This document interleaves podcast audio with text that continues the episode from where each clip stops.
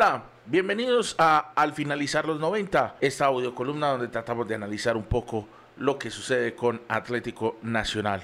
Hoy vamos con Bucaramanga 1, Atlético Nacional 2. Se gana y la intención de cambio sigue. Nacional llegaba al estadio Alfonso López con dos obligaciones a cuesta, los tres puntos y mostrar una mejoría en su fútbol. La primera se cumplió, mientras que la segunda aún deja dudas. Lo primero que podríamos resaltar es la alineación inicial. Sobre el papel, Nacional mostraba esa intención de cambio que había iniciado en el partido ante Envigado. Una línea de cuatro defensiva, un solo volante de marca, dos volantes para generar juego y los tres delanteros. Adicionalmente, esos dos volantes que generaban juego que lleguen al área. Por momentos el equipo lució más fluido, hacía un juego vistoso y llegaba a zonas de ataque con relativa facilidad. Pero la recuperación y la zona defensiva seguían presentando fallos. Rovira se notaba muy solo, mientras que los minutos iniciales Córdoba y Segura lucían incómodos e imprecisos. Por momentos el Ibelton les corregía los errores, abandonando su zona y así aprovechaba Bucaramanga para atacar. Al minuto 11, y cuando más confundido se veía el cuadro verde, llega el primer chispazo de buen fútbol. El Ibelton recupera una pelota en su zona ante un ataque del Bucaramanga. Envía un balón largo que lo aprovecha Andrés Andrade con una sola finta, deja a su rival regado, ingresa al área, le entrega el balón a Harlan y este saca su magia del repertorio y con una gambeta corta elude tres rivales y saca un potente remate para marcar el primero de la noche. Desde el momento del gol, Nacional se vio mejor en la cancha, dominaba terreno y pelota, pero fallaba en el último tramo del campo. Se generaba volumen de ataque, pero no encontraba ejecutores. Volvemos a lo mismo. Nacional tiene un problema grave en el 9 o en el centro delantero, como ustedes lo quieran llamar. González Lazo, si bien tiene voluntad, presenta grandes fallos. Parece con problemas de fundamentación. Falla pases y jugadas claves. Es claro que un jugador de Atlético Nacional debe tener algo más que buena voluntad. Es más, no es suficiente con ser un jugador normal. Este equipo requiere jugadores que vayan un paso más allá.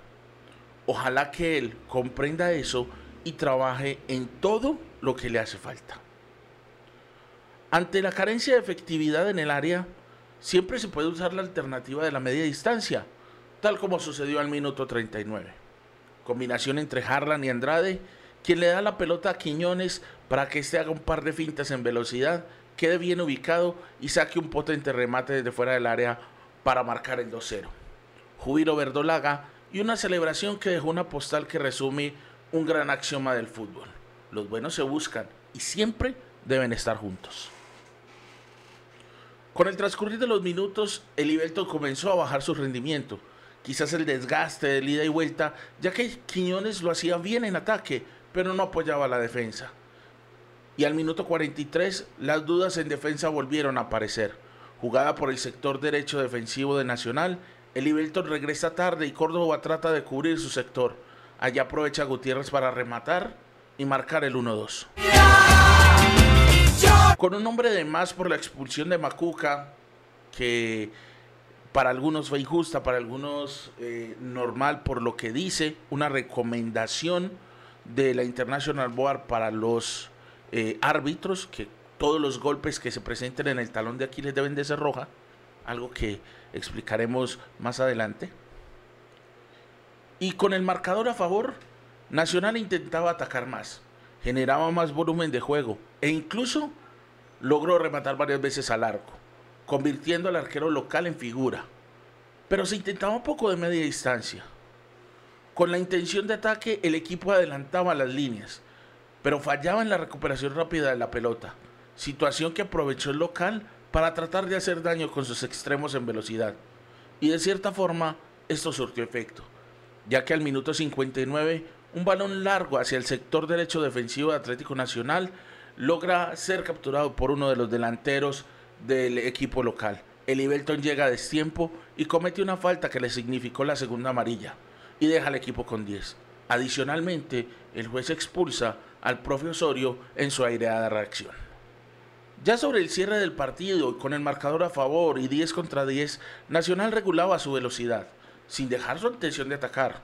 Gómez y Blanco lo intentaron de media distancia, mientras que Andrade sacó una jugada de su galera mágica que pintaba para golazo, pero el arquero Martínez volvió a ahogar el grito de gol. Quedaron buenas sensaciones por parte de varios jugadores.